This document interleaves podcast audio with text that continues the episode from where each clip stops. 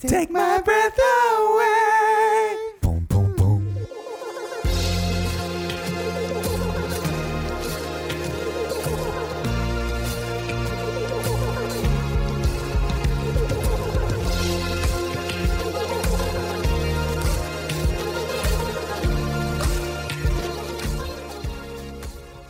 Hola a todos, este es el Spanglish Jar, el podcast donde Chip, Gipong y yo vamos a hablar sobre cine, series y música.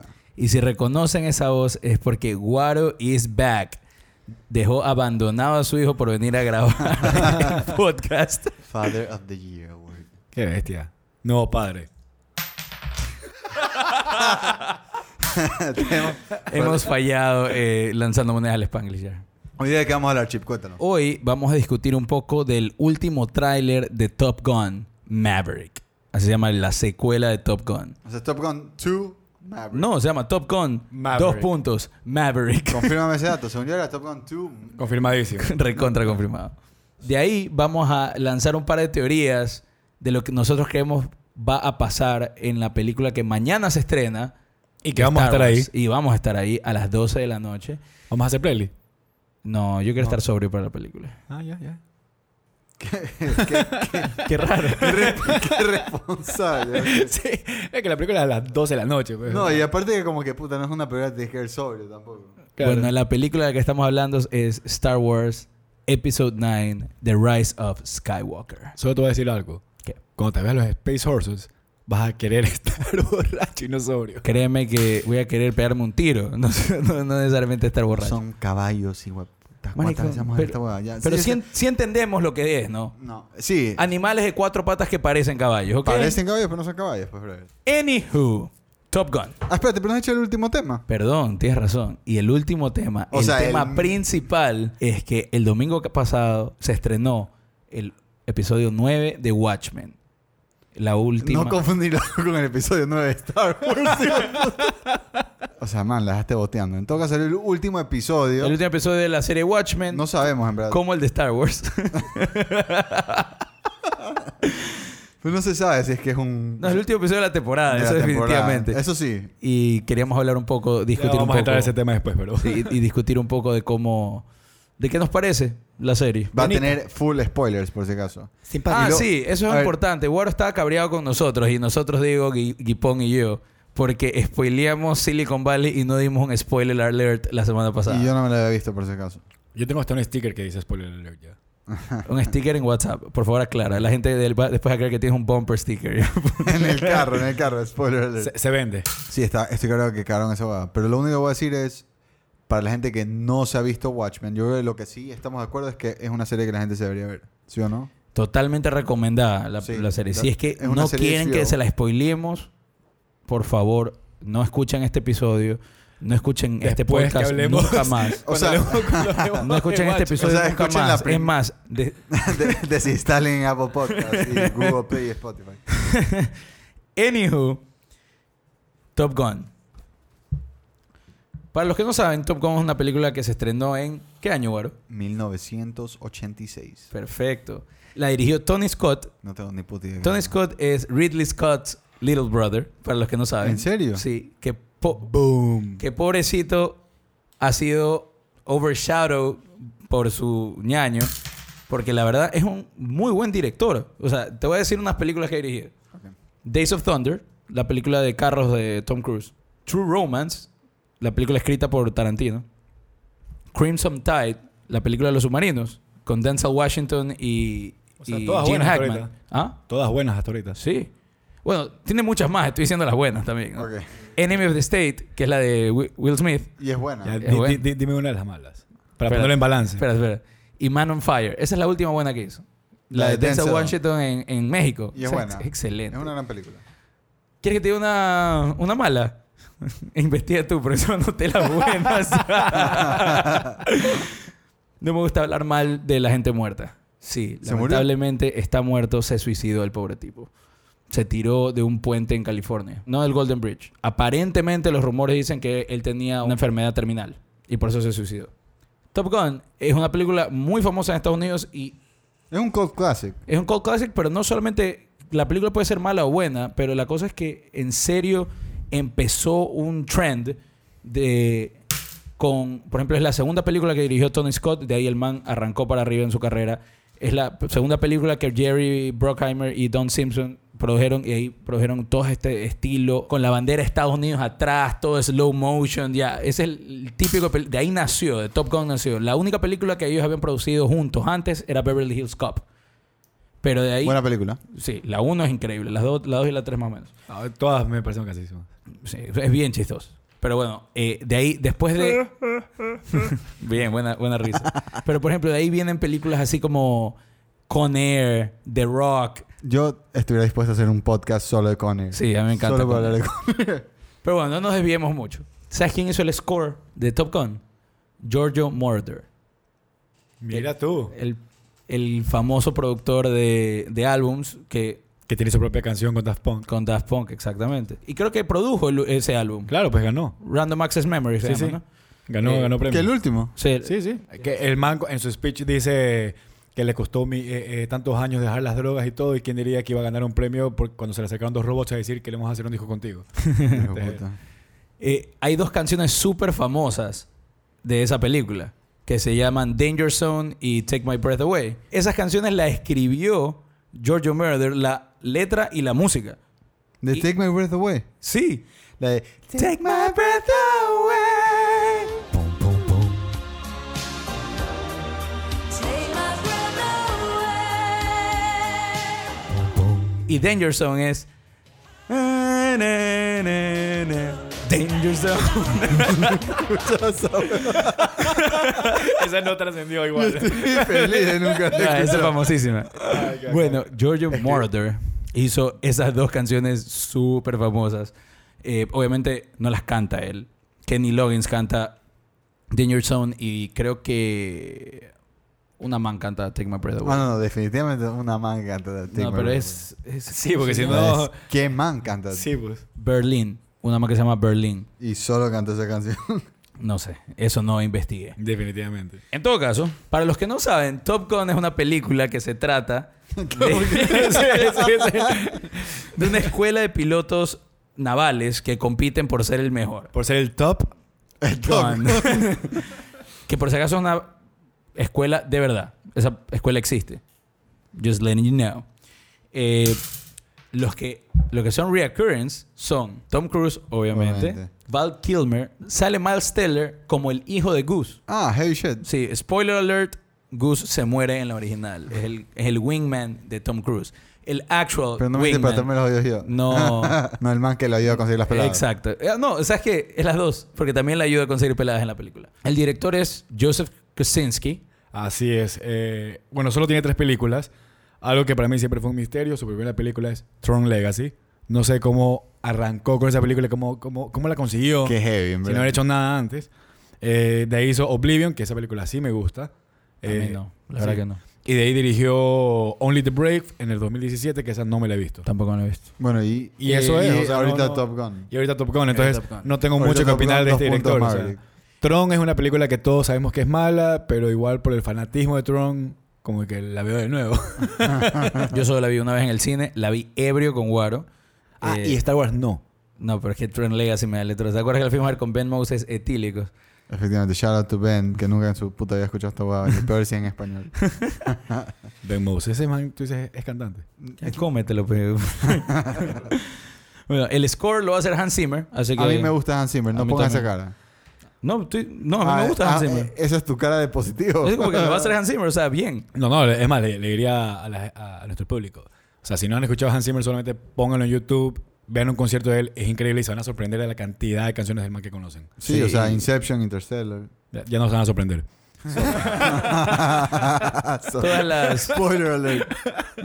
o sea, la ma- mayoría de las, de las películas de Nolan creo que las hace él. Sí. Bueno, la cinematografía la va a hacer Claudio Miranda, que entre otras cosas que... O sea, obviamente hizo Tron y Oblivion con eh, Y es ecuatoriano. Kosinski, es chileno. es chileno, es chileno. hizo también Life of Pi y Benjamin Button. The Curious Case of Benjamin Button. O sea que no es ningún cojudo. Hay algo que me está gustando del tráiler. Ahora El- sí, hablemos del tráiler. Sí, sorry si nos desviamos mucho. Es el sound mixing. Se escucha súper bien. Se escucha espectacular. bro. Efectivamente. Pero Como que realmente fueron y grabaron todas estas cosas ahí, no sé. Do we need this movie? O sea, yo...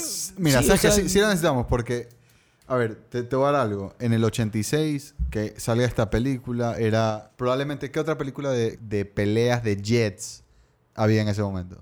Muy pocas. O sea, fue probablemente algo muy diferente. Totalmente. Pero, del hijo puta, ver un, una, un sequel, Además era la Guerra Fría. un sequel de, de- y ya con la tecnología que tenemos ahora, ver cómo lo hacen. No solo eso, sino que estoy seguro que Tom Cruise, ese loco de verga, va a hacer todos sus putos Sí, stunts. entonces- Sí, no, eso se mantiene. Eso sí, ya hasta ya. Se nota que el man está dentro de El man los hace todo. jets. No, va a ser A espectacular. ver, loco el man. Esta película Pero- va a ser un pocotón de cheesy one-liners, eh, escenas, No lo de escenas de acción. Man, ya, ya de entrada, cheesy one-liners. Eh, ya de entrada tú lo ves en el, en el trailer como que, ah, ah, thanks for the invitation. These were orders, Maverick. Eso es un trope tan maldito de, de, de películas de... De Jerry Bruckheimer. Ah, de, de acción, de, de como que... De, lo- de militares. Mi, mi, mi preocupación en serio es que sea un remake y no una secuela. No, Yo no. lo siento así. Es más, el tráiler me parece que ya me describió toda la película. Así lo sentí. Y... O sea, siento que voy a ver una película que me va a quedar... Me voy a maravillar por los sonidos y los efectos y las tomas. Pero la historia me parece que va a ser X. Me da toda esa impresión.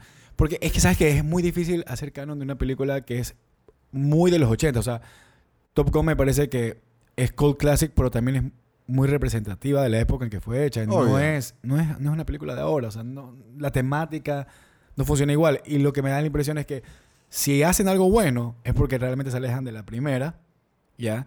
Y van a hacer algo más apropiado para el día de hoy, pero que se podría haber llamado no Top Gun, sino cualquier otro nombre, y funcionaba. Eso es lo que usualmente pasa cuando funcionan muy bien las películas. Porque lo que hizo Watchmen es muy raro. o sea, yo literalmente escribí en mis apuntes preocupación, trama e historia. Preocupación, la película. o sea, todo lo demás, todo lo demás me parece que va a estar espectacular. O sea, porque ¿Qué me en el- preocupa? En el, tráiler, dos horas que vas a estar sentado ahí viendo mierda. el- en el tráiler, eh, en el tráiler vemos que hay dogfights en el aire. ¿Perros en el aire? No. No, yo pensé pelea de perro literal. Dogfight siempre da dos pitbulls. as in air combat.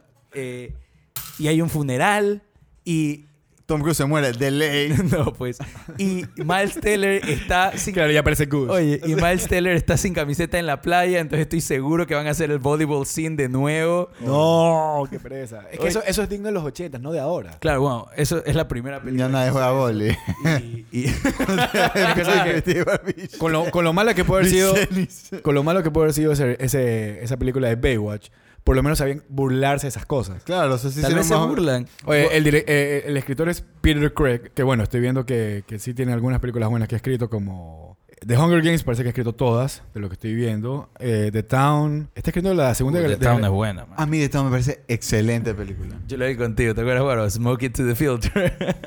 Oye, a todo esto, él está escribiendo la segunda de Gladiator. Ah, va a haber una segunda de Gladiator. Innecesariamente, pero sí. Esa sí es bien necesaria. Terminó muy bien. Gran película. A mí sí me gustó Gladiator. Sí, a mí también. Para mí que terminó... No hay nada más que decir. Tú sabes que hubo, o sea, no sé cuál es el script de la de ahora, pero hubo un script que estuvo perdido por años, no perdido, sino que rodando por años de que era Gladiator en el cielo. O sea, ¿En serio? Sí, No. que el man agarraba y era toda una nota súper fantástica y había gente que, que me estaba convencido que la película era buena, menos todos los, todas las casas productoras, así como que no. Súper lámpara. We're not doing that. Te iba a preguntar, Guaro, eh, ¿te emociona esta secuela? No me emociona, pero de ley me la voy a ver, pues se ve entretenida. Y tenemos un podcast que tenemos, Tenemos que un podcast review. en el que hablamos de películas. Eh, pero no se ve mala, en, en mi opinión. Parece una película que va a ser bacán, la van a hacer bien, va a ser súper entretenida. El tráiler no revela ni historia ni trama, por eso podemos decir que en el No, tráiler es que- se ve bueno. No, el- en el, en el tráiler ves toda la historia y trama que vas a tener en la película. Es una estupidez, pero yo creo que va a ser una película O buena. sea, Top No Gun la 1 nece- también es una estupidez, por si acaso. O sea, no la necesito. Pero, puta, pero para la época no fue una estupidez. O sea, es que, ¿sabes qué? No me gusta cuando hay películas que no tienen que ser geniales, pero yo puedo regresar a verlas, ochenteras, noventeras, no importa, o más viejas aún, las disfruto y cuando hacen una secuela las dañan. Entonces, eso es lo que no necesito. Tienes, ahí tienes razón. A mí Top Gun me, me encanta la 1, y, pero no me parece así como una vaca sagrada. No me parece algo así que no se puede tocar, así, no, a esa no le puedes hacer secuela. Te digo mi, mi respuesta. es lo mismo Blade pensaba Runner. de Blade Runner. y que cada vez que quiero como que apoyar el no hagan secuelas, es que esa pienso, Pero Blade Runner pero Blade salió Runner bien. salió bien. Pero bueno, mira, estos no están siguiendo la fórmula de Blade Runner. no, no. Porque no están eligiendo un director espectacular, experimentado. O sea, este Joseph Kaczynski no es un Denis Villeneuve. No, definitivamente no. Y con eso Sí, pasemos al siguiente tema. podemos pasar a nuestras Nuestras teorías de Star, Wars. Episode 9, The Rise of Skywalker. Solo para saber qué tanto estamos equivocados mañana. Exacto, mañana la vamos a ver. Quiero aclarar que estamos haciendo este episodio un día antes de que se estrene la película. Estamos grabando un martes, que nunca Un mar- grabamos martes. Siempre Martes grabamos- 17 de diciembre. La película se estrena el 19 a las 12 de la noche. Es decir, miércoles o jueves. La No, gente o se confunde con esa huevada. Miércoles 11.59. Exactamente. Guaro, ¿por qué tú no empiezas por eso? Tú eres el que más teorías tiene. Yo te dije, oye, Guaro, no te olvides de traer teorías. Y me dijiste, voy full teorías.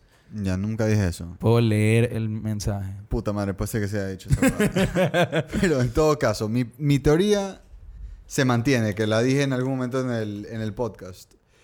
Yo creo que... A ver, tengo tres teorías. En verdad, sí estoy full... Oye, estoy Estás full, de full teorías. teorías. Mi primera teoría, y la que más me gustaba, era que Kylo Ren en verdad está infil- estaba infiltrado. Son double agent. Es un double agent. El man se infiltró a los Knights of Ren porque Luke le dio esa misión. Y De- por eso le dice al papá, necesito tu ayuda. Claro, y por eso le dice a Han Solo en algún momento necesito tu ayuda y Han Solo se suicida a- en las manos del man. Él no lo mata, él aplasta el botón del lightsaber para que... y- para... ¿Cuál es la palabra? No, no es impalarse, Claro. evidentemente. Para... Impalarse. Impalarse no es analmente. No, no, no, no. bueno, O sea, el más también pala. también Mierda. ¿por qué me reí? Bueno, el man se clava el lightsaber en el estómago y se mata porque para ayudarlo a Kylo Ren a cumplir su misión y poderse infiltrar entre los Knights of Ren y desmantelarlos from the inside. Es- a ver, esa es una de las teorías que tengo. La otra, la otra teoría que tenía y que, y que me parecería lo que podría rescatar la película, porque algo que no hemos hablado es, yo creo que la película no va a ser buena. Yo creo que tiene que hacer demasiado esfuerzo en, en recuperar algo de historia para darle sentido, porque todo este tema de que ah, no tiene nada que ver con, con, con Luke, Leia, Han Solo y que, y que esta man de Rey es, es un ente random del espacio, me parece muy cojudo, no, no me hace sentir nada personalmente. Para que recupere algo del, de, de feeling, tiene que revelarse que Kylo Ren, a.k.a. Ben Solo, en verdad no es Ben Solo, sino es Ben Skywalker, hijo de Luke Skywalker, mandado al exilio por su padre, porque el man no debería haber tenido hijos, y que lo cuidó Han Solo y Leia para mantenerlo en secreto que era un hijo de Luke. Ven solo el hijo de Luke y... ¿Quién más? No se sabe. Pero, pero, pero te puedo decir quién podría ser. Espero, porque es tu teoría. Eh, Cierra el círculo. Axona Tano. Ella fue la Padawan, la única Padawan de Anakin Skywalker, que luego fue Darth Vader. Podría ser la mamá de Ben Solo con Luke Skywalker. Aunque es un mega long shot. Bueno, Guillermo, ¿Tú qué teorías tienes? di- dinos tus ¿Ya teorías. tres? No, dijo dos nomás, pero Dije dos, pero por, por time purposes. A ver, este... ¿Tienes teorías o no? En verdad. O sea, la que mencioné en algún episodio anterior, que, o sea, me, me- me crea mucha intriga porque está el emperador de regreso. Y, o sea, mi teoría es que es un clon, que eso sucede, no me acuerdo si era en los cómics en- o, o en los juegos, pero en todo caso... En los cómics. En los es cómics. lo del que el man es clon. Pero en todo caso, no, no le veo más sentido, porque si el man es un Force Ghost, ya, pues se está metiendo ya con. a destruir todas las reglas que habían creado las películas anteriores, porque los Sith no pueden tener Force Ghost, solamente los Jedi. Y no sé, no sé, me. me- me- es, lo, es la- es lo único, es lo único que formulé, porque como no me entusiasmó, no estoy muy emocionado Por la película. con la película y quiero mantenerme así porque hay un bichito en mi cabeza que me dice, sí va a ser buena, sí va a ser Sí, buena. sí, sí, Entonces en mi cabeza solamente estoy, no, no, no, no. Y quiero ir es- así, súper... Con las expectativas más bajas posibles. Ajá. O sea, yo también estoy más o menos en el mismo plano que tú. That, Que eso- makes, eso- that eso- makes three of us. Yo estoy con las expectativas por el suelo, loco. Pero a ver, eso puede ser bueno y malo, ¿ah? Porque puede ser que por las expectativas tan bajas, salimos y decimos, ¡qué buena película! Y dos días después, aguanta, estuvo malísima. es que no, no quiero, Bueno. no, no tengo mucho en qué elaborar porque el, eh, el preámbulo que nos dejan es un poco, es muy incierto. O sea, igual Ryan Johnson, me parece que lo- el lado bueno de, de lo que él hizo en anterior, en su, o sea, como misión de abrir el universo y abrir las posibilidades, me parece súper interesante. Pero al mismo tiempo, no me parece que lo hizo de la forma correcta. Y no es una película, por lo menos The Last Jedi no fue una película que me incitó a especular. Simplemente por el tráiler empecé a decir, ¿por qué está el emperador aquí? Nada Sí. más. Estoy absolutamente de acuerdo contigo. O sea, es... A mí no es ningún secreto que detesto de las Jedi. Eh, me parece que Ryan Johnson cometió varios errores para transmitir eh, esta filosofía que él tenía de que todo el mundo puede ser un Jedi. O sea, que a cualquier persona le puede dar esto de ser Force sensitive, dejando un poquito al lado lo de lo de midichlorians, creería yo, que intentó hacer. Y, por eso es que dice que los papás de Rey son unos scavengers eh, nada, que, que no importan. Y por eso es que él hace que el, el niñito ese que estaba riendo al final pueda, con using the force, atraer la escoba. Eh, y ni siquiera vamos a meter en la, la secuencia del casino, que es una porquería. Pero, ya que decidimos tener teorías para este podcast, yo lo que creo que va a pasar, yo no sé ex- exactamente si es una teoría o no, pero yo creo que J.J. Abrams va a darle importancia a los papás de Rey. Yo creo que eso va a pasar. Sí, yo también creo. Yo creo que finalmente Rey va a convencer a Ben que se alíe al Darkseid, pero no antes sin hacernos creer Al Darkseid. Perdón, ¿pensaste? perdón, al Ah, Lightside. ok. pero no sin antes creer que Ben consiguió que, Que Rey, Rey- venga al Dark Side. Yo creo que eso es un sueño. I, I just see it coming, man. Yo I see it coming. yo- Ese yo como creo- que nos, nos van a hacer creer que, uy, Ben Solo ganó y la, la lleva al Dark Side cuando nadie se lo va a creer. O sea, nos van a intentar hacer creer, Yo- perdón, es lo yo que quise decir. yo- a ver, yo creo ¿Puedo terminar mis teorías? Por No, déjame hablar a mí rapidito. Porque te voy a interrumpir. Yo creo que estás haciendo como que... Estás sacando el tema de que enseñan en uno de los, de los trailers a Rey en The Dark Side. Como Sith. Ah, ni, ni, ni me acordaba. ¿En serio? Claro, la enseñan con un dual... Un dual Ah, wielder, un dual wielder. Eh, Pero ¿por qué, por qué eso es...? Yo no lo veo ahí como Sith. Es simplemente... pues es rojo, pues el lightsaber Claro, que sí, pues se lo puede haber quitado a, a alguien, no sé. Y está de negro la mano. Está en negro, está con el hood. O sea, En otras palabras, La ma- she's Sith as fuck. sí, la mano es Sith as fuck. Y le... O sea, ah, le puede haber quitado a alguien y también le quitó la ropa de Dominatrix a otro man. pues. O sea, Ok, puede ser. así. Entonces mi, mi teoría ahí sería que Yo creo que es un ella sueño, tuvo que irse al Darkseid para derrotar, para verdaderamente derrotar al emperador. Que yo más que, que clon lo veo a... Lo veo más de... Sobrevivió, de superviviente. No, de que el man como que se apegó Sorry. a objetos. O sea, así como Horcruxes. Te juro. Ah, we're gonna Harry Potter this shit. You're Harry Potter in this shit, marica. O sea, there's no stupid O sea, suggestions. Los lightsabers se van a topar punta con punta y se van a quedar ahí. ¡Ah! Así. Why you have to make it all sexual, man? Everything sexual. No dije la puntita. nah, you did. Pero bueno, a ver, yo lo que en verdad espero, yo no creo que pase, pero yo lo que en verdad espero es, cuando éramos pelados, y yo personalmente sí pude ver Empire Strikes Back sin spoilers, yo sí me sorprendí cuando Darth Vader resultó ser el papá de Luke Skywalker. Spoiler alert. es la última película de esta saga. O sea, yo creo que ya con esto no va a haber No más, más películas de los Skywalkers, no va a haber más de, de- de ese tipo de cosas. Creo yo. Quiero que por favor me sorprendan. Algo, que me digan algo así como que, wow, Tú sabes que esto no lo veía venir. Claro, que digan como que Luke en verdad es Yoda. que, no, que- Yoda le salga como alien del pecho a Luke y lo estaba controlando por adentro. O sea, sería Baby Yoda. claro, Baby Yoda que, que es age appropriate para salir en esta, en esta película. Él Ah. aparentemente nació, Baby Yoda nació en el mismo año que Anakin. No. No, pues. Ah, no, no, sí puede ser, porque Entonces, Baby Yoda tiene 50 años. Claro, Baby Yoda tiene 50 años. En- Y esto de Mandalorian. y Mandalorian es... entre episodio 6 y 7. O sea, entre Return of the Jedi y Force Awakens. Así Ah. que, Es age appropriate. claro. Así que eh, sí, podría salir Baby Yoda por ahí. En todo caso, quisi- creo que la película va a apestar. Creo que van a pasar las cosas que digo que van a pasar. Por alguna razón siento que los caballos en el espacio van a ser importantes y eso lo voy a detestar. Eh, quisiera que me sorprendan. Grande los caballos. Es más, yo no quiero que la película le vaya mal. Yo quiero que la película sea buena. Todos queremos que no, le vaya bien. No, es que hay gente que Yo no. que le vaya bien. hay, sea gente, buena. hay gente super hater. Hay gente super hater que quiere que simplemente que la película le vaya como la verga.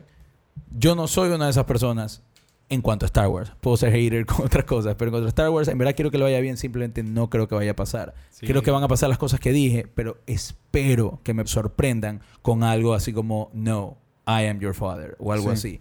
Y sí estoy, para que eso sí no voy a mentir, no voy a decir que no, estoy emocionado con que Lando Calrissian is back. Billy D. Williams es un actorzazo, qué bacán que regrese. Es que a mí no me emociona porque me, me- me- bueno, no es teoría, pero siento que ah, ahora lo van a matar a él.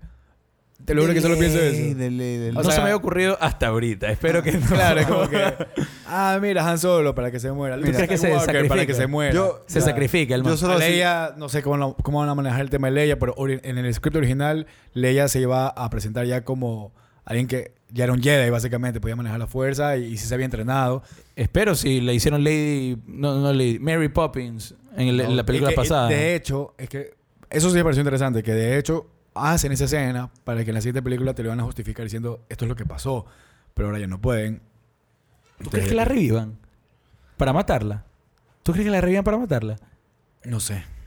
Que Sería hagan muy el, heavy. que hagan el CGI ese de y mierda. la maten. Sí, la maten. O Fuera sea, si la, si la familia le dio el permiso, sí. No, pero obviamente. Esa man, es que esa man tiene firmada. Yo creo que hasta.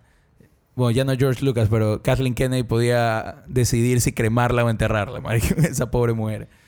They A ver, igual, her. igual lo que quiero decir es el próximo podcast va a ser un spoiler review de la película. Spoiler review de la película. No, Así que- miento. No, no estás equivocado, Guaro. El próximo podcast va a ser eh, las mejores películas del 2019. No hemos decidido bien el formato, pero definitivamente vamos a hablar de las mejores películas del año. Las que nosotros, para nosotros son las mejores películas del año, las mejores actuaciones del año, tal vez los mejores directores, tal vez los mejores scores.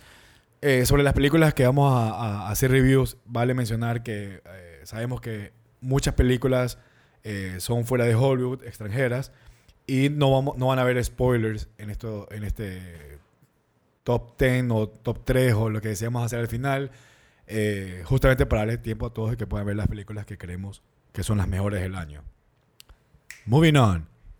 Sí, vamos al, al review de... No review. Ah, bueno, sí, el review de lo que... Donde las papas queman. Sí, vamos a dar un spoiler review The Watchmen. de Watchmen, la, serie. de HBO que acaba... Exacto, que acaba de terminar el domingo. Nueve episodios, primera temporada. Ojalá haya más temporadas porque salió demasiado bacán. Bueno, ya Guillermo está viendo con la cara que él no quiere que haya más temporadas, pero... de hecho, es una de las- o sea, He a hater, though. He a tenía, hater. tenía para el final esa pregunta. Y no me importa lo que diga, él la odiaba en los primeros tres episodios. Sí, sí. Sí, y no es uno de los puntos que voy a, voy a tocar el punto, por Ok, si acaso. ok. Y no los tres, O los sea, tú te cuatro. subiste a la camioneta, brother. Sí. Que está bien. Eh, Totalmente. bueno, por- con, con eso, ¿por qué no empiezas tú, Guillermo? Explícanos qué es Watchmen. Bueno, Watchmen es una novela gráfica eh, escrita por Alan Moore, ilustrada por Dave Gibbons. Esto fue en el año 86 y 87. Se agarra de situaciones reales y les introduce al mundo de superhéroes. Pero lo interesante de, de este cómic, y que fue muy nuevo para la época, es que le dio un, un aspecto muy real, muy humano de cómo, cómo, cómo es psicológicamente ser un superhéroe, qué implica, cómo te afecta. Y toda esta novela comienza con un- una muerte, eh, comienza con la muerte de Comedian y básicamente este es el misterio que se tiene que resolver a lo largo de la novela. Pero la novela te presenta eh, muchas situaciones, simbolismos y cosas que son los que la han convertido en una de las top 100 novelas, consideradas del top 100 de las novelas desde el año 1920 hasta el día, creo que esa lista está considerada hasta el 2010, si no me equivoco. Y, y es la única novela gráfica que está ahí. Es una, una novela gráfica que así no lean cómics, se las recomiendo porque va mucho más allá de lo que cuando uno lee un cómic, para que tengan claro un cómic común y corriente, eh, ver Superman, Spider-Man, Batman, porque continúan. Eh, una novela gráfica tiene principio y tiene un fin. Y todo lo que, se, lo que puedan haber visto, porque han hecho más cómics a base de Watchmen, no es de Alan Moore, no se consideran eh, oficiales, pero hay algunas que están muy bien hechas. De- luego se hizo la película, eh, que la- 2009. 2009, sí, que le Zack dirigió Snyder. Zack Snyder. A mucha gente le gustó, de hecho yo considero que estuvo muy bien hecha, a pesar de que entiendo para los fans, y yo también habiendo leído el cómic, que hay unos cambios que no los voy a decir sin... Bueno, tal vez sí lo puedo decir, pero... Ya la película salió hace mucho tiempo. Sí, sí. Pero bueno, yo creo que el, cambio que una más... regla de 10 años aquí. Sí. O sea, el cambio que más afectó a la gente definitivamente fue que al final no estuvo el Squid y fue esta bomba que inculpaba a Doctor Manhattan. Sí, a mí me gustó la película, la verdad. Yo nunca leí The Graphic Novel, pero, pero a mí me gustó bastante la película. Yo tampoco me he leído el graphic novel, me muero de ganas de leerlo. Pero bueno, Guillermo... Y, ah, y sí ¿qué- es importante que eh, no está involucrado Alan Moore. Alan Moore siempre dijo que eh, para él no ten- sus películas, o sea, sus cómics y las cosas que él ha escrito no deberían eh, pasar a la, a- a la televisión, a la pantalla grande tampoco. Pero eh, sin su bendición se siguió adelante. Igual Dave Gibbons también está involucrado en la serie y Dave Gibbons igual creo que es una de las mentes brillantes que hizo que Watchmen funcione. Y tengo entendido que... Bueno, no tengo entendido. Sé que HBO la produjo. El que la escribió es eh, Damon Lindelof, que es el escritor de Lost, The Leftovers. Pero bueno, cuéntanos un poco de eh, la serie de televisión. A ver, la serie eh, de Watchmen pasa 34 años después de los eventos del graphic novel. Eh, el personaje principal es Angela Abar, que lo hace Regina King. Como que el, el plot principal es que en Tulsa, Oklahoma, ahora los policías pueden usar máscaras porque hubo un, un evento que se llama The White Knight, que es cuando The Seventh Cavalry, que es básicamente el Ku Klux Klan, eh, que son como white supremacists, sabiendo el- el- la identidad de los policías, entran a la casa de, toda, de todas estas personas, de todos los policías y matan a las familias de ellos. Y a los policías también. Y a los policías también.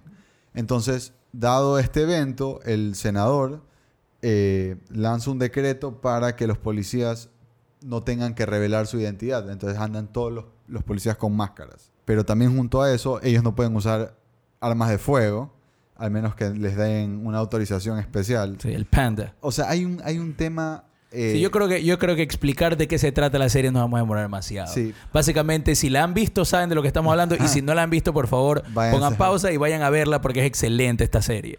Y creo que con lo que acabas de decir, eh, con el White Knight, vale la pena decir, lo primero que ata a, a- a la novela es que el primer eh, héroe es en Tulsa, ¿ya? Y la serie comienza con este, este- esta masacre que sucedió en la vida real eh, en Tulsa, que se conoce como... eh, en las- el, el lugar se conocía la zona como el Black Wall Street. Black Wall Street, exactamente. Y lo increíble, increíble de haber usado este, este evento es que los gringos en general se han preocupado mucho de que la gente no sepa que esto pasó. Ellos, ellos ocultan estas cosas.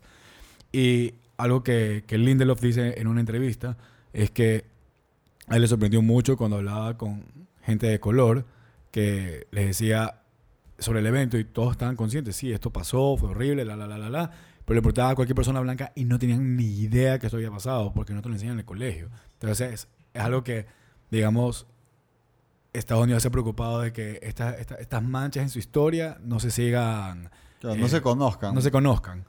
El- Entonces, Watchmen hace un gran deber de, de- de- así como conectó la novela gráfica con la Guerra Fría, aquí conecta con el tema del racismo que sigue siendo muy latente y peor Sí. todavía con el presidente que está ahora allá. Y lo convierte en un tema no solamente que funciona por la temática con, con- con el contexto en el que vivimos ahora, sino con la novela porque logra atar que en Tulsa se trauma este, este, este, este, este pelado que eventualmente se transforma en Hooded Justice Es y de eso, locos. esas conexiones son las que para mí hicieron que, sea la serie increíble funcione. la serie. Claro, o sea, a mí me encanta cómo Watchmen, la serie, abraza, por no decir embraces.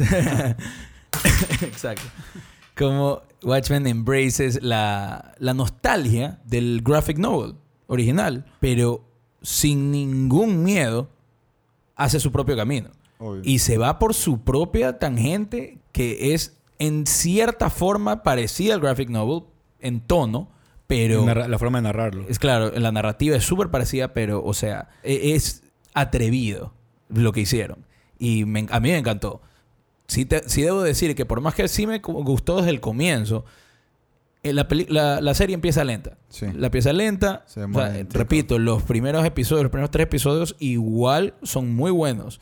Lo que pasa es que hay demasiados elementos extraños y plot points que te, te pierdes un poco, te parece un poco overwhelming. Pero debo mencionar que la segunda mitad de la serie, específicamente los episodios 6, 7 y 8, son tan espectaculares como cualquier cosa que vas a encontrar en televisión. Sí. ¿Tú qué piensas, Guillermo, de, de lo que acabo de decir? Eh, sobre lo que acabas de decir, mira, es algo que, que- que me, me- me- me hizo razonar porque a mí me costó al principio entrar a la serie y después me sentí cómodo. Y hay algo que, que después me di cuenta que no, hicieron lo correcto. Esta serie está tan elegantemente escrita que ellos no hacen exposition, que es una de las cosas que nos quejamos todo el tiempo. Todas las preguntas que te creas en el primer episodio o en el segundo o en el tercero se terminan contestando. La serie es una serie que te dice, sé paciente.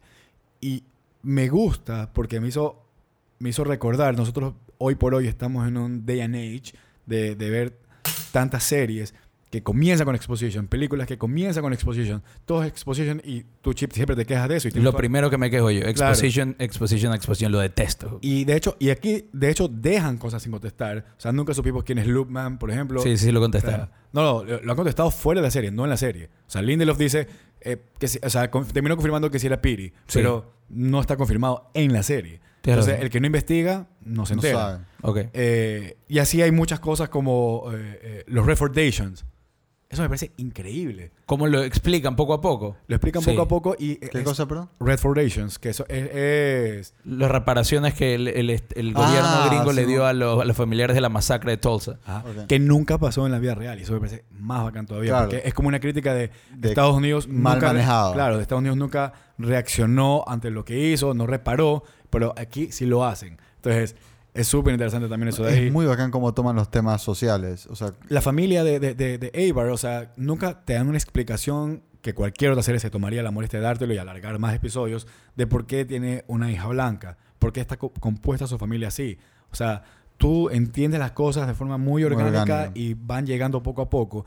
Y creo que ahorita, si te ves de nuevo la serie, desde el primer episodio, todo, va a todo- cuadrar. Eso. Todo cuadrado. Y- y- y- y Estoy eso- de acuerdo. Entonces, eso es lo eh, eh, elegante de la serie y me hace feliz que no haya exposition. Me parece que yo caí en criticar algo y después me di cuenta que yo estaba equivocado, que tengo que ser paciente y así deberían ser todas las series. Sí. Sí. definitivamente. A mí, a mí la serie me parece del, del, del carajo, la verdad. Y lo que, lo que sí quiero decir es, si es que alguien no ha visto la serie, pero, pero o sea, es medio geek, que es lo que básicamente somos nosotros, que nos gusta, a mí personalmente me encantan las cosas de superhéroes y otra serie que me pareció, no me voy en la tangente esto aquí, pero otra serie que me pareció muy del carajo eh, y que tiene que ver con, con superhéroes y que lo hace de una forma muy... eh, que, que, que no los hace ver en su, en su gloria o, o, que, o como si son perfectos, es The Voice. Eh, no confundirlo con La Voz, sino más bien esa es los muchachos. Igual tú ves los dos. Pero The Voice es una serie así también como greedy. Claro que los Eh, humanizan. Claro, que los humanizan, a esta que- persona. Porque, bueno, no son superhéroes, pero... En The Voice claro, sí. son- son En The sí. Ah, en The Voice sí, tienes En The razón. Sí son En superhéroes, pero, pero en todo caso... Pero los humanizan, sí. en- acá los ves de una forma... eh, o sea, ves el, ves el lado oscuro de- del, del mundo de los héroes y, de cómo se manejan estos temas sociales y, y- políticos si es que existieran estos héroes. Porque en el caso de Doctor Manhattan, te enseñan lo que puede hacer la política cuando tiene... no, no, no, no quiero decir que fuera exactamente así, pero te enseñan esta perspectiva de cómo sería si es que Estados Unidos, como fuerza política, tuviera un superhéroe que en su época fue Doctor Manhattan en sus manos, o sea, bajo su, bajo su control, de cierta forma, y convenciéndolo de, ah, sí, ven, ayúdanos, por ejemplo, en la guerra de Vietnam, y Doctor Manhattan va y hace mierda a todo Vietnam y cambia lo que nosotros conocemos que es que Estados Unidos perdió la guerra de Vietnam. No, y, y lo sorprendente es que, aparte de la novela gráfica y la película, eh, aquí también lo, lo muestran, que es increíble. En la película muestran, como acabas de decir, cómo, cómo Doctor Manhattan gana la guerra. Pero lo que no muestran y sí muestran en, en- en la serie es Vietnam en el tiempo actual. Claro. O por lo menos en los 80. Claro. Que es espectacular. O sea, O sea, es- Eibar es producto, o sea, ella viene de ella Vietnam. Viene Vietnam. de Vietnam. Y enseñan cómo está Vietnam ahorita después de haber sido derrotada por Estados Unidos. Y el capitalismo está ahí, pero... eh, Es que está, colo- está colon- está colonizada. Está colonizada colonizada. absolutamente. O sea, es como un Puerto Rico. Y, y mira, que te das cuenta de eso, no, no hay una persona diciendo en algún momento, sí, es que cuando vinieron y nos colonizaron era... No, Claro, se van enseñando. No se hay- necesita. Tienes razón. O sea, lo En que los- menos... Ajá, sí, bueno. Me voy a, a, ahí a- a a- a detalles pequeños. En el único momento en el que me molestó y que hicieron cosas que yo creo que te deberían de haber molestado a ti, porque tú desgraciadamente me has pegado que me moleste esto, porque antes no me molestaba. ¿Qué cosa? es, Por si acaso me señaló a mí. eh, a- lo señalé a Chip. Es, por decirte, cuando está conversando, ya mucho más adelante en el episodio 8, que Manhattan está, con- Doctor Manhattan. Vamos a hacer, vamos a hacer esto aquí paso a paso, mejor. O Di- lo que piensas, no, no, di lo que di lo que piensas. que, que- no podemos hacerlo paso a paso porque son 10 horas de, de Eh, podcast. Doctor Manhattan conversando con Angela Abar cuando le dice, eh, cuando ella le dice que él es muy creativo y él le dice, funny that you say that. Una, sorry que estoy tal vez butchering the quote, pero eh, le dice, Funny that you say that... uh, because six months later, one of my, my friends, no, no, no, no. No es six months, creo. Es six months No, later. no importa el tiempo, pero en, en otro momento, En otro otra momento, persona dice right now to- is telling me I, I like creativity, algo así. Y, es, y me molestó cuando el man se reúne con Ozymandias, hacen como el flashback de la man diciéndole eso ahí. Como que, Ya. En el episodio 8 no es un flashback y eso es una de las cosas que me encanta de la que película. tú dices como que se siente que está es- pasando al mismo tiempo. Y claramente Doctor Manhattan dice, y eso es lo que a mí me gusta, una de las cosas que más me gustó de, la- de esta serie es cómo manejan el tiempo. Es que es jodido. Y es jodidísimo. Y le- Sí. Ese es uno de mis básicamente, y no es, y es algo que a mí me pareció muy importante que hayan hecho la distinción. Doctor Manhattan no ve Viaja. el futuro. No. No. ve el futuro. Él está viviendo todo al mismo tiempo. Es un poco parecido como. no ve- parecido, es un poco parecido como los aliens de Arrival ven el, eh, eh, perciben el tiempo. Que es todo, ven todo al mismo tiempo. Por eso es que escriben como escriben. ¿Se acuerdan de esa explicación? Sí, sí, sí. Es súper parecido. Porque Doctor Manhattan cuando cada, eh, constantemente la gente le reclama o se menciona en la serie que, pero ¿por qué no hace esto? ¿Por qué no hizo más? Y él, mucha, nos, lle- los humanos, bueno, todos son humanos, pero bueno, los personajes de, de Watchmen siempre piensan, ok, si él ya puede ver el futuro, ¿por qué no, simplemente hace nada para cambiarlo? Y la respuesta es porque él está viviendo todas la- la- los momentos al mismo tiempo. Que ya pasaron. Él- eh, que ya pasaron y que van a pasar, los está viviendo al mismo tiempo. Entonces él no puede Pero hay, hay un pero.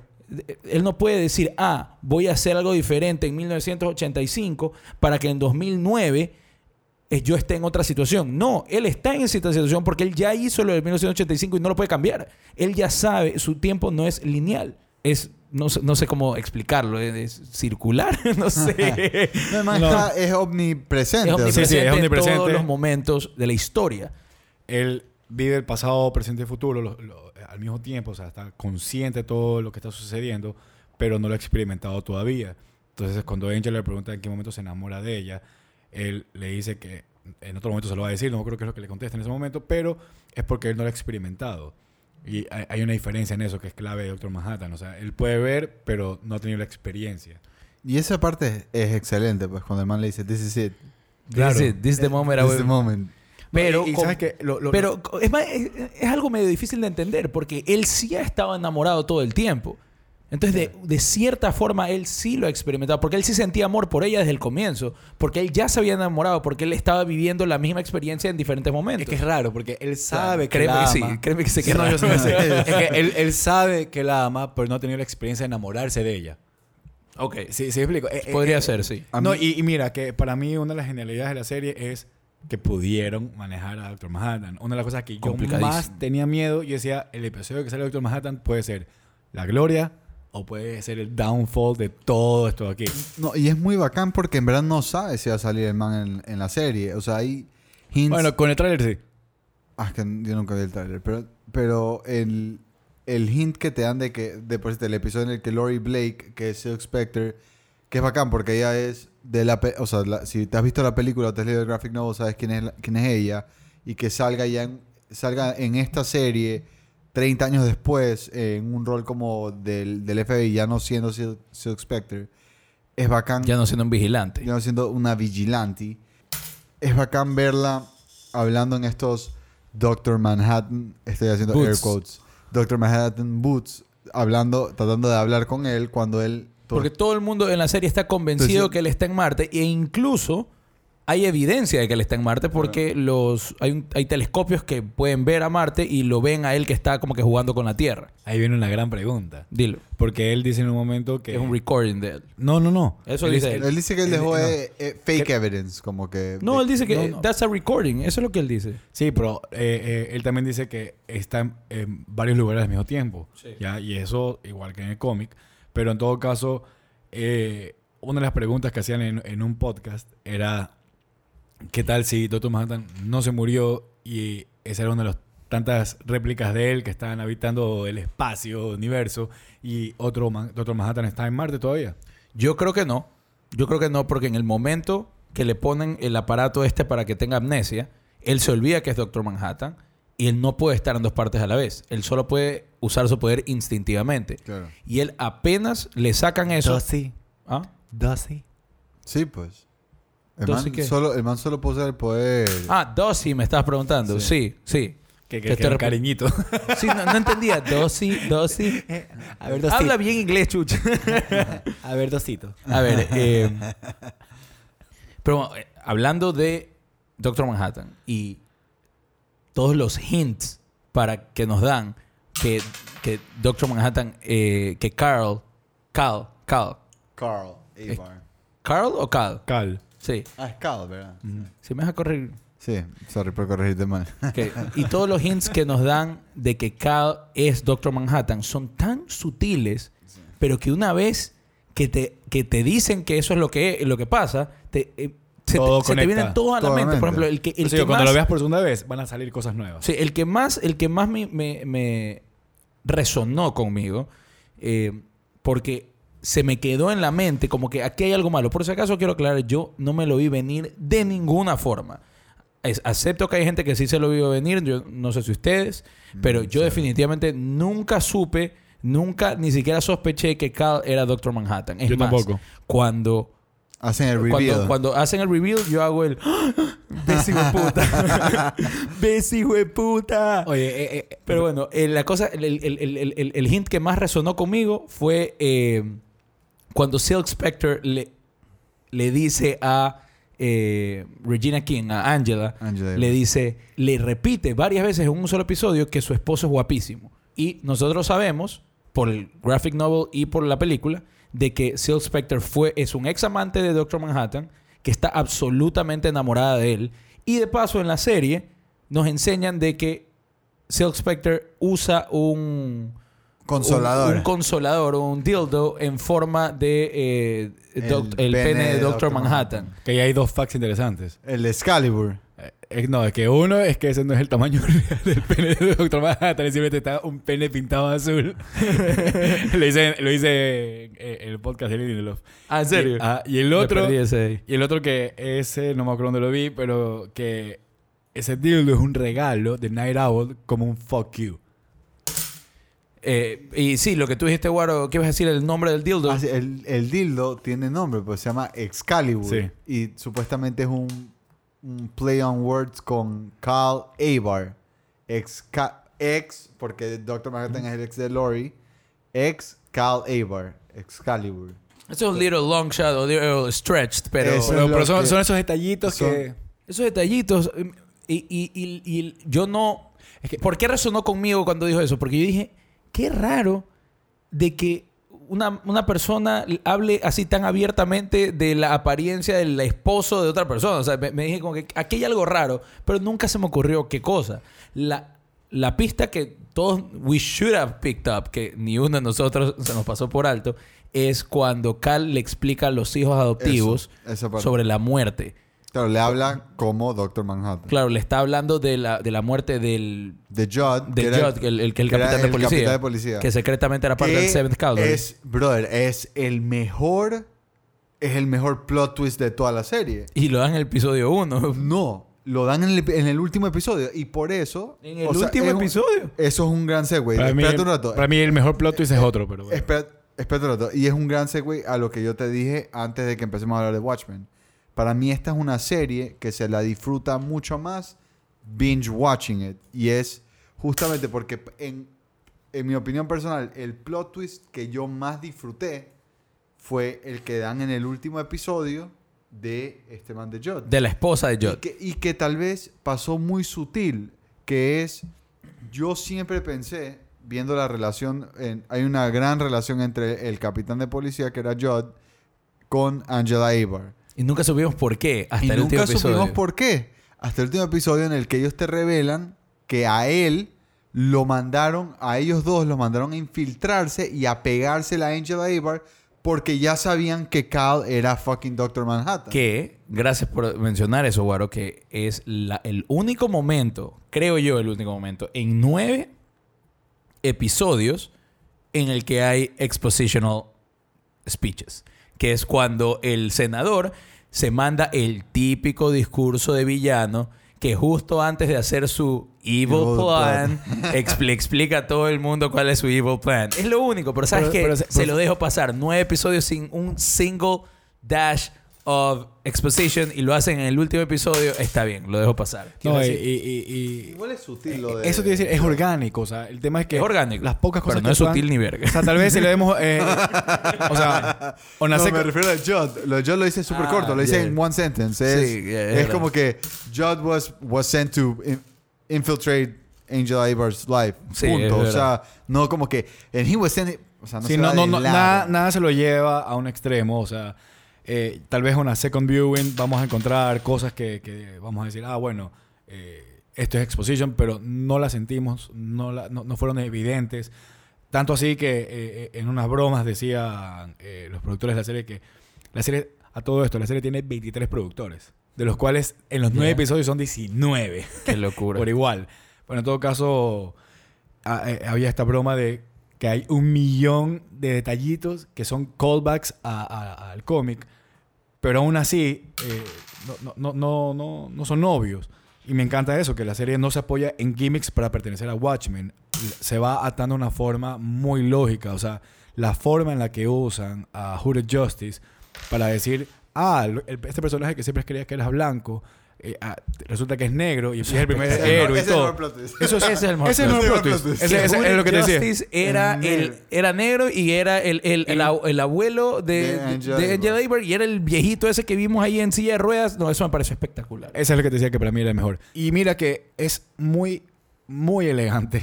Es la palabra que me he usado porque es como siento la serie, es elegante. Es sutil, Eh, es sutilmente elegante. hecha, loco. que no te daña el cómic, no te daña la novela gráfica, simplemente expande a la novela gráfica y eso es tan difícil de hacer, es lo que es lo que ha fallado Star Wars, es lo que ha fallado tantas franquicias porque no logran respetar y expandir, sino que tratan de cambiar, tratan de forzar cosas que no tienen que pasar. Esto de aquí logra expandirse para volverlo un tema de hoy. Es genial, es increíble. Y sabes que también es súper bacán de, de esta serie, que obvio vas a disfrutarla mil veces más si has leído el graphic novel o has visto la película, pero igual como standalone es excelente. Totalmente, totalmente. Solo que la, solo que la disfrutas más la sabiendo, disfrutas más el- el sabiendo lo que ha pasado anteriormente. Y es más, o sea, a mí me pasó, yo acabo de ver la película de nuevo hace poco y, y- y ver, porque me había olvidado que Hooded Justice sale en la película y defiende a Silk Spectre de, de, de, de Comedian, Comedian, cuando la está violando. cuando la está tratando de violar. Sí. Toma un rol súper importante en la serie, en la, que en la película no lo tiene. Tiene un rol súper secundario, a pesar de haber sido de los primeros héroes. Si no fue el primero. Hooded Justice fue primer vigilante, Fue el primer vigilante, ¿verdad? Y lo ves en, en la película defendiéndola a, a Silk Spectre de, de que la viola, del intento de violar de, de Comedian. Y te pones a, o sea, viendo la película, ya después de haber visto la serie, te pones a pensar que heavy. Este man es Will Reeves, que es sí. African American y gay. No sé, it makes it a little sweeter.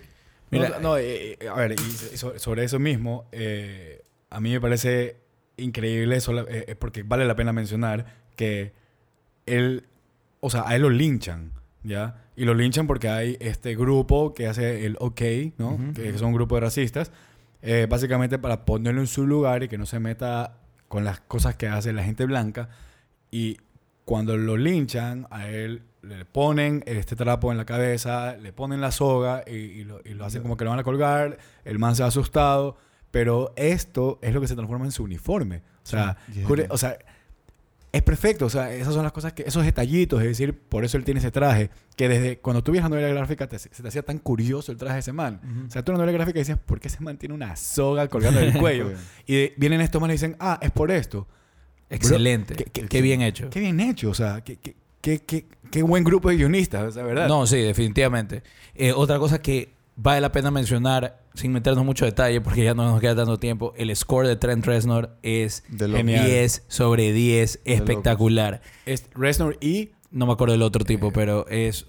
Qué, qué espectáculo de música. Música en función de la narrativa. No música cool por ser música cool. Simplemente música que ayuda a set the mood y a, a- a- a ayudarnos a sentirnos como nos tenemos que sentir. ¿Te fijaste que la, la, la última canción que suena es... Es I Am the Walrus. Atticus Ross. Atticus Ross. Que también es otro crack. Otro Es otro crack. Que la última canción que suena es I Am the Walrus de, de los Beatles. ¿Y ahí cómo se llama el episodio? Sí, no sé. El episodio se llama See How They Fly. Sí, How They Fly. Que es parte De de, la canción. de la See canción. How They Fly. Pero no, otra cosa... Así no es ni verga, pero de acuerdo. No, pero hay otra, hay cosa importante. es- En la canción dice I am the Eggman. I am the Eggman. I am the I am Eggman. the Eggman. I Y la am the Walrus. Y la man tiene... A ver, pero por si acaso, el tema de, de Eggman See es how porque... they fly. Sí, sí, se dan cuenta que lo que, lo que fue el pin de la carita feliz para la novela gráfica, acá es el huevo. El huevo, sí. Ajá. Y no el huevo de Doctor Manhattan, el huevo de la gallina. Una de las cosas que más me gustó de la serie es todo lo relacionado con Ozymandias. Todo. Sabía. Todo, todo, todo, todo, todo. puta. Cómo manejaron poco a poco, cómo nos eh, contaron la, la historia de él, dónde está, por qué está ahí. Pero poco a poco eso nos llevó a eh, tener teorías loquísimas. Y resultó que la realidad era más loca que cualquier teoría que se te podía ocurrir. Y lo más espectacular es que todo fue planeado por Ozymandias. Es decir, Todo era un play. todo era un play, todo era, todo era como que un... O sea, él sabía que iba a estar en, este, en esta luna de Júpiter eh, en Europa, ¿no? Europa. Esta luna de Júpiter por ocho años y que se iba a volver absolutamente loco si no hacía algo para entretenerse, para pasar el tiempo y decidió crear este worthy opponent que no fue worthy ni verga, pobrecito, que le como le dice, Claro, es- but he put on a hell of a show. Ya, Eh, pero eso ya le dice cuando está muerto. Claro, no lo claro. escucho. En serio, Porque- yo creo que sí lo escucho. No, es que lo dicen the most Ozymandias style. O sea, Oye, eso- qué bacán. Ese man está Jeremy loco. Irons, Jeremy Irons. demasiado bien actuado. 10 como sobre... Ozymandias. Qué bacán que es. Súper, súper mal triple. Oye, todo, qué, lo- qué locura. Me encantó, me encantó. Y cómo el- los simbolismos que hay. Por ejemplo, si tú te das cuenta, al final, al final, cuando Ozymandias está en la cárcel, el tipo, uno de los manes le entrega el, el horseshoe metido en la torta. Lo primero que vemos de Ozymandias es en una mesa comiendo la torta y le entregan el horseshoe a, a Jeremy Irons, uno de sus... ¿Qué vendríamos a esto? Unos agentes. Ya, Y Jeremy Irons Uno de los dice- clones. Es que no son clones. No pues. son, no, son, son de la sopa una- primordial claro. que hace. Y Ozymandias le dice, not now, that's later. Como que me lo estás dando muy pronto en, en- en- en el play. O sea, que lo que bien escrita esta huevada. todo- mira, todo lo que pasa en esa serie tiene su lugar y funciona como tiene que funcionar. Hay tantos hints sutiles, mega sutiles, de lo que está pasando y de lo que va a pasar, que cuando pasa es como que un... Ah, Ah. es un foreshadowing tras foreshadow tras foreshadowing y le sale perfecto. No, estoy... Realmente estoy en awe de lo bien crafted que es esta serie, especialmente lo- el- los guionistas. A mí me parece que HBO, por lo general, tiene millón calidad. O sea, Sí. yo, yo vi esta serie y dije, es calidad de película en una serie. Bueno, quería agregar dos cosas. eh, ya que hablaste de Ozymandias, que me encantaba todo ese tema de- del play, algo que parece un fun fact, bueno, ya todos sabemos que la estatua que, eh, de Ozymandias era Ozymandias, pero, Eso sí me lo vi venir. pero lo que es increíble es la inspiración de eso. O sea, ¿de dónde se inspiró para hacer eso de ahí? De la película Saw. Ah, algo escuché. Algo Sí. escuché en, en el, en el, En el podcast, oficial. Ajá, ajá. que eh, Lindelof ex- eh, dice que eh, algo que le encantó a él de la película Saw es que el tipo que estaba muerto, para los que no se han visto la película, bueno, ya pasó el tiempo, Ya ha pasado Bastante. 20 años, creo. pero el tipo que estaba ahí muerto siempre fue el, El Watcher. el ejemplo. Watcher y el que estaba a cargo de todo esto aquí. Entonces decía, eso es la forma más increíble de, de, de hacer que Ozymandias ya esté aquí. ¿ya? Porque estaban discutiendo entre los guionistas de cómo lo traían de vuelta. Entonces, el man ya está aquí. Eso me pareció increíble. Me pareció muy bacán también porque te, te- siempre piensas que lo de Ozymandias está pasando simultáneamente y nunca te pones a pensar que tal vez ya. Y que sutilmente nos dicen que, ha pasado, que pasa el tiempo, que ca- cada vez que nos vamos a Ozymandias pasa un año. ¿Cómo? Porque le vuelven a traer la torta de cumpleaños. Que es nueva. Ah, heavy shit. No había pensado en eso. Claro. ¿Sabes que yo pensé que eso era algo que le hacían todos los, todos los días. No, no, No, es que era eso que ha pasado un año. ha pasado un año y hay un Eh. tema muy importante ahí, que el man está lejos de planeta Tierra, entonces el tiempo corre diferente. Mm, Tienes que recordar eso también. sí. Eh, director Yo- de So 2, Darren Lynn Boseman, saludos. Porque él graduado en Full Sail University, donde yo también me gradué. O sea, el man de ley nos escucha. Claro. Maricón, somos panas. es colega, es colega. Somos panas. Claro. Eh, yo pensé que yo pensé que Ozymandias estaba como que stuck in a loop en alguna cosa de Doctor Manhattan que lo había mandado como castigo allá. No pensé que- Claro, yo también sospechaba eso en un momento. Claro, eso, y, y, y tal vez ya cuando me enteré de qué pasó, me olvidé de dejar de pensar lo otro. Entonces siempre pensé, O sea, estaba en una loop. Hubo un momento en la serie que dije, ya no voy a pensar más. o sea, dejemos, Hasta dejemos que, hasta pe- que no pasen las cosas. lo que está pasando. Y eso me encantó. O sea, que una serie me, me ha dicho, ¿sabes qué? Deja que tu cerebro se concentre en la serie y no trates de resolverlo. O sea, sí, increíble. Mire, yo un poco para cerrar eh, eh, el tema, quisiera, o sea, como una serie de preguntas, diría, la primera es qué mensaje se lleva cada uno. Eh, yo creo, porque creo que hay para muchas interpretaciones. A mí me gusta mucho que expande en el concepto de lo que es usar una máscara, como lo hizo la novela gráfica, para, para eh, hacer justicia.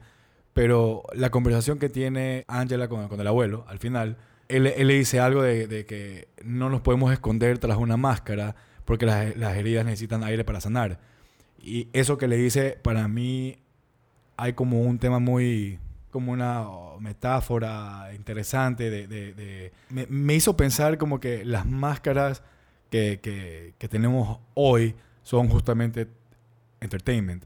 Es, o sea, no, no, no, no, no, nos nublamos la vista de las cosas que están pasando en el mundo, los problemas reales que tenemos, porque estamos concentrados en lo que hace este podcast, en cine, televisión y música. Pero es verdad, o sea, no, Sí. El problema eh, eh, es verdad que hay mucha televisión de, de muy buena calidad, pero al mismo tiempo cada vez hay menos tiempo para ver tantas series. Entonces, eh, me, me dejó pensando en este, en- en este concepto de que eh, cuando él habla de que necesitas aire para sanar, dije, claro, nosotros también necesitamos alejarnos de ver tanto entretenimiento y tantas cosas que nos distraen de la realidad para respirar un poco, recordar las cosas que están pasando. Y cuando digo la palabra recordar, hago énfasis que aquí la serie lo hace con Tulsa, eh, la masacre. Entonces, darnos este espacio de decir, ¿sabes qué? De, de- de aquí venimos, esto es lo que hemos vivido y hacia dónde tenemos que ir. Porque ahorita casi que simplemente estamos corriendo a diario sin tener muy claro el destino o de dónde veníamos. Simplemente estamos día a día, día a día, día a día. Entonces, me pareció, yo lo tomé así, esa, esa conversación al final entre ellos. Yo creo que en verdad eh, con los temas sociales y políticos que los manes manejan, no dejan mucho como espacio para interpretación. Lo que tú has dicho me parece que es como que nailed in the head. Es lo que los manes trataron de transmitir. Chuta, para, para darte cuenta de las cosas que están pasando tienes que como que dar un paso atrás y acordarte de... Bueno, hay, hay también más mensajes, o sea, solamente el simple, el simple hecho de- del racismo hay para expandir y decir, ok, ¿cuál es tu conclusión? O cómo tomas al final el tema del racismo, porque lo, lo que me parece muy elegante de la serie es que, al igual que, que la novela gráfica, no termina de resolver el problema. No. Entonces el problema se mantiene. O sea, eh, eh, eh, es importante decir que el problema del racismo sigue existiendo, sigue siendo relevante y lo que vimos fue un, un tema muy aislado. al Eso final. que acabas de decir al final es con lo que me voy yo. Que vivimos en el 2019, ya mismo 2020, y mucha gente cree erróneamente que el racismo está superado. O que el racismo ya no es, no es tan grave. Que el racismo efectivamente eh, existe, pero como eh, en situaciones extremas. Y no es así. Está tan latente como nunca. Que haya, no haya linchamientos en la calle no quiere decir que no hay bastantes closeted racists. Y, Sí. y además de eso, que me parece que el mensaje de, de Watchmen es todos somos humanos, todos somos iguales, todos nos equivocamos y todos tenemos defectos. Entonces, me parece que Watchmen humaniza todo y básicamente nos demuestra que we are all really fucked. Y no hay salvación y el mundo se va a acabar. Así que disfrutemos hasta- antes que se acabe. Siguiente pregunta. ¿Cuál es el episodio favorito? Bueno, mi episodio favorito es el episodio número 6. Se llama An Extraordinary Being. This Extraordinary Being. This Extraordinary Being. Estamos igual, yo también es mi favorito. ¿Es tu favorito? O sea, a mí lo que me sorprendió más que nada es el nivel técnico de cinematografía y CGI. O sea, es simplemente espectacular, Seamless. seamless, orgánico. Cómo juegan con el con color y blanco y negro para demostrar qué es realidad, qué se está imaginando, qué está en la cabeza. Y es una de las formas más creativas y más recursivas para mostrar, enseñar un montón de exposición que se necesitaba transmitir a la, audiencia sin contarla. Es decir, es un mega ejemplo de un show, don't tell. Y como tú mismo dijiste antes, Guillermo, que yo detesto la exposición porque los guionistas y los directores no tienen una forma creativa de transmitirla. Bueno, el episodio número 6 de la serie Watchmen de HBO es una forma espectacular de demostrar cómo todo es posible en el mundo de la televisión y cine para show and not fucking tell. Estoy de acuerdo con todo lo que estás diciendo. Eh, me parece que este es el episodio que termina de conectar y decirte por qué es Watchmen esta serie. Y al mismo tiempo, me parece que, como lo han tal vez hecho algunas películas, eh, o han tratado de hacer algunas películas de ser relevantes con el tema racismo, esta película, para mí, esta película, este episodio, perdón, para mí, es una patada en las pelotas de Estados Unidos. No, no tengo una mejor forma de escribirlo porque yo me imagino a algunos gringos racistas viendo ese episodio diciendo, chamadre. Yo, Porque sí, o yo sea, creo que me- desde después del primer episodio dejaron de ver los racistas, pero en todo caso, a mí me parece que es una patada. Ese episodio que me pareció excelente es una patada a las bolas al journalism, en mi opinión. también, totalmente. porque Buen punto. Para mí, lo más bacán de ese episodio es que empieza enseñando, eh, tal vez estoy confundiendo el episodio, pero empiezan enseñándote el, este depiction de cómo es Hooded Justice. Sí, eso es increíble. No, El, programa, de te- televisión. Claro, el programa de televisión. Oye, eso es espectacular. espectacular, porque es el como- programa dentro del programa, como había en la novela gráfica, había el cómic dentro del cómic. Continúa. O sea, es, es es como chistoso que... como tienen ciertas cositas. Eh, Paralelismos. They're right. No, they're right. Sí. Who the Justice efectivamente es gay. Claro. Pero Sí. no se estaba culeando a eh, el director del FBI, a J. Edgar Hoover, como dicen en el... En el No, no, y o sea, es, es en caerse este. es como este documental en el que te enseñan lo que así están segurísimos retelling the story of Food Justice Es como Crime Story. y, y está en la Gaber. Es lo más bacán de la serie porque tú ves el, este, este como que mini documental que empieza en el episodio y tú te lo crees. Tú lo ves y dices, ah, este man es Food Justice. Sí, Están contando la- Exacto. están contando Están la conta- Esto es un historia. documental. De- Así, no es. Y después lo ves y te quedas, qué hijo de puta. O sea, qué fácil que es meterle mierda en la cabeza a la gente. Yo fui parte del man que comió la mierda. Totalmente. Muy, muy, muy del hijo de puta. no, y, Mi, mi episodio eh, favorito es probablemente el episodio favorito de nadie, que es el anterior está aquí, que es en el que hablan más de, de, eh, este man que se llama Looking Glass. el episodio se llama eh, Little Fear of Lightning. Eso es excelente. Me- a mí me pareció del hijo de puta. Me Mirror pareció, Guy. Me pareció del hijo de puta la historia del man. Eh, me pareció muy bacán que cómo, cómo te enseñan que este tipo era súper religioso. Eh, como a- se- el bullying que sufre el man Y justo después de eso pasa este evento con el Squid y que todo el mundo está en la Gaber. ¿Qué? Y Que el... nos ense- Qué buena toma cuando nos enseñan el squid. ¿Qué- ¿Quién? O sea, yo nunca me imaginé que iban a enseñar el Squid y si lo enseñaban que iba a quedar tan perfecto como quedó. Fue De, de loco. Es Excelente. un long, es un el long take. ¿Se acuerdan que es el long take Sí, sí, sí. saliendo y saliendo y saliendo Sí, sí, y sí. saliendo? Y de hecho, en un momento que se aleja y tú ves la, la, la, la rueda. moscovita, Moscovita. Que, que te simboliza Eh, también otra vez sí. Watchmen. No, qué bestia. De locos. Y la música de ese episodio. Trent Reznor. Crack. La- o sea, y, y obviamente esta canción no es de Trent Reznor, pero los manes usan la canción de... ¿Cómo se llama este man? De George Michael. La de... ¿Cuál? Puta, la canción es del... Pero obviamente no es la, no es la versión de él, pero la canción es del hijo de puta. Más o Eh, menos acuérdate cómo es. Puta, es la famosísima hermana de... Careless Whisper. Careless Whisper. Usan Careless Whisper, pero... Pero, ¿cómo es? pero usan una... Cántala, cántala. I don't ever wanna dance again. Guilty feet have got no rhythm. Ah, ya. Ya. Esa es una huevada de locos. Me hizo sentir demasiadas huevadas. Y por eso es mi episodio favorito. Increíble. Por, por lo, Solo y por la canción.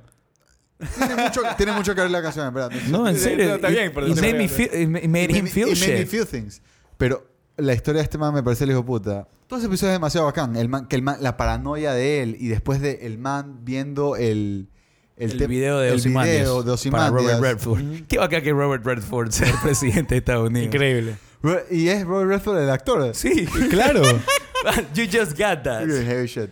Eh, Guaro, ¿te animas a darle una puntuación a la primera temporada de Watchmen HBO? es que ahí viene una gran pregunta cuando dice primera temporada. mm, claro, porque para mí si es un one and done, Es- it's a fucking O sea, 10. está como one and done. Y la Ojalá sea one and done, pero no, ojalá que haya más. O sea, yo más, bien, yo más bien les pregunto, o sea, ¿quisieran ver más y por qué? Yo quiero ver más porque salió del hijo de puta, pero quisiera que no hagan más. You- Yo you quisiera feel que no la caguen. Ya, la- ya, no la- ya está, porque escuché que, que Lindelof ya no, quiere, ya no quiere ser parte de si es que hay una secuela.